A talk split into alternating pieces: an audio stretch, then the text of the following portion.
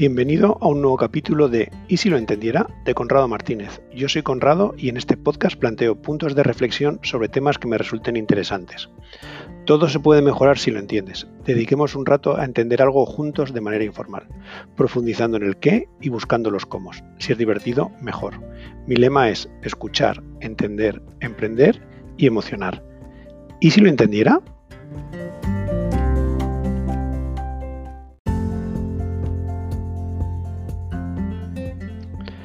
Siempre, pero especialmente en estas circunstancias, el gestionar las emociones que se sienten es algo complicado. Me he apuntado a un seminario online sobre resiliencia y hay unas cuantas ideas que me han resultado especialmente interesantes y por eso quiero compartirlas en este podcast. Pues, resiliencia, para quien no lo, no lo domine, es, vamos, enfrentarte a algo negativo y tener la capacidad para volver al, al estado anterior. ¿vale? Y con esto, el primer concepto que decían en este seminario y que me ha parecido interesante es el de que hay que aceptar todas las emociones. Yo antes pensaba que la mejor manera de luchar contra las malas emociones es no dejarlas entrar. No estés triste, no te enfades, no hagas esto, no pienses de esta manera. Sin embargo, la realidad es que basta que intentes pensar en no pensar algo para que los pensamientos se multipliquen. ¿No me crees? Vamos a hacer un experimento.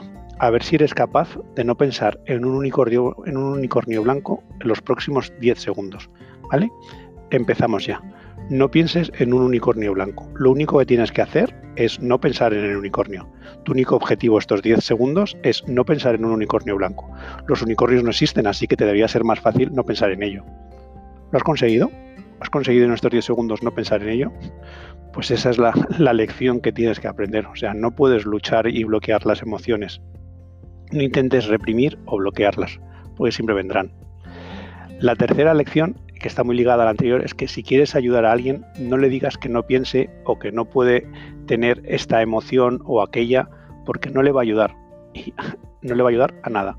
Y lo único que vas a conseguir es que se bloquee más con esa emoción. No consigues nada positivo, sino todo lo contrario hay un poema muy conocido de un poeta árabe, déjame que lo busque, que te voy a intentar leer. El poeta es, es Rumi del siglo XIII y aunque soy malísimo leyendo, voy a intentar no machacarlo, pero a ver si eres capaz de entenderlo porque va sobre esto. El poema se llama La casa de los huéspedes. El ser humano es una casa de huéspedes. Cada mañana uno nuevo recién llegado. Una alegría, una tristeza, una maldad, cierta conciencia momentánea llega, como un visitante inesperado. Dales la bienvenida y recíbelos a todos, incluso si fueran una muchedumbre de lamentos, que vacían tu casa con violencia. Aún así, trata a cada huésped con honor. Puede estar creándote el espacio para un nuevo deleite.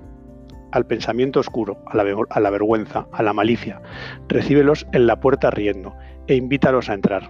Sé agradecido con quien quiera que venga, porque cada uno ha sido enviado como una guía del más allá. Si lo piensas, lo que viene a decirte es esto, o sea que tienes que ser capaz de, de dejar entrar a todas las emociones. Otra idea que me ha resultado especialmente interesante en este seminario es la de que no hay pensamientos buenos o malos. Son todos pensamientos humanos y como tales hay que aceptarles. Si movidos por una mala emoción ejecutas algo, entonces sí que hay acciones buenas o malas, pero son las acciones, no los pensamientos.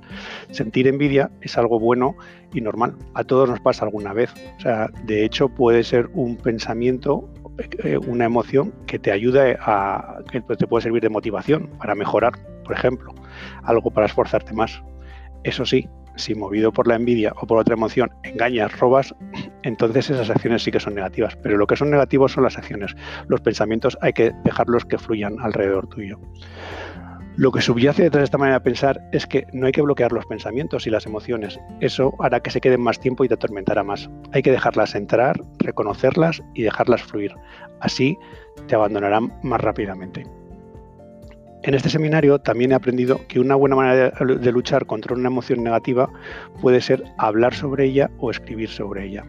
De hecho, te recomiendan hacer un diario como manera efectiva de ayudarte a gestionar tus emociones. En estas épocas de crisis, pero vamos en cualquier momento.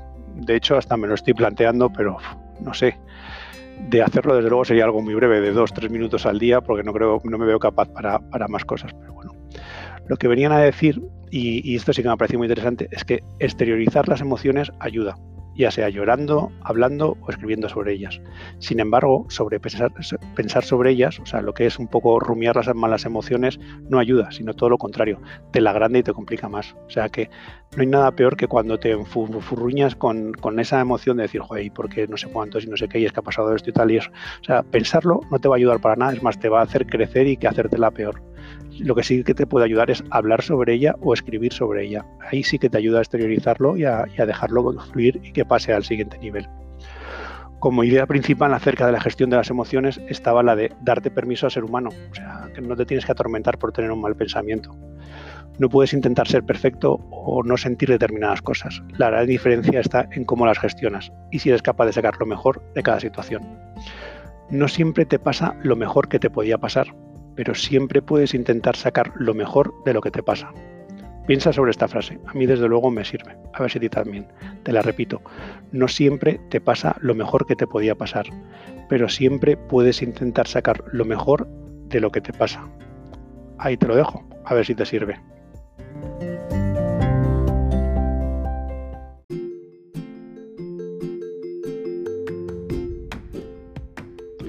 Y hasta aquí el podcast de hoy. Espero que te haya gustado. Me gusta hacer estos podcasts como manera de dedicarle un rato a pensar sobre algo interesante, con una cierta trascendencia. Si lo he conseguido y te he hecho pensar un poquito, no rompas la cadena y compártelo. También puedes suscribirte o recomendarlo. Ya sabes. ¿Y si lo entendiera?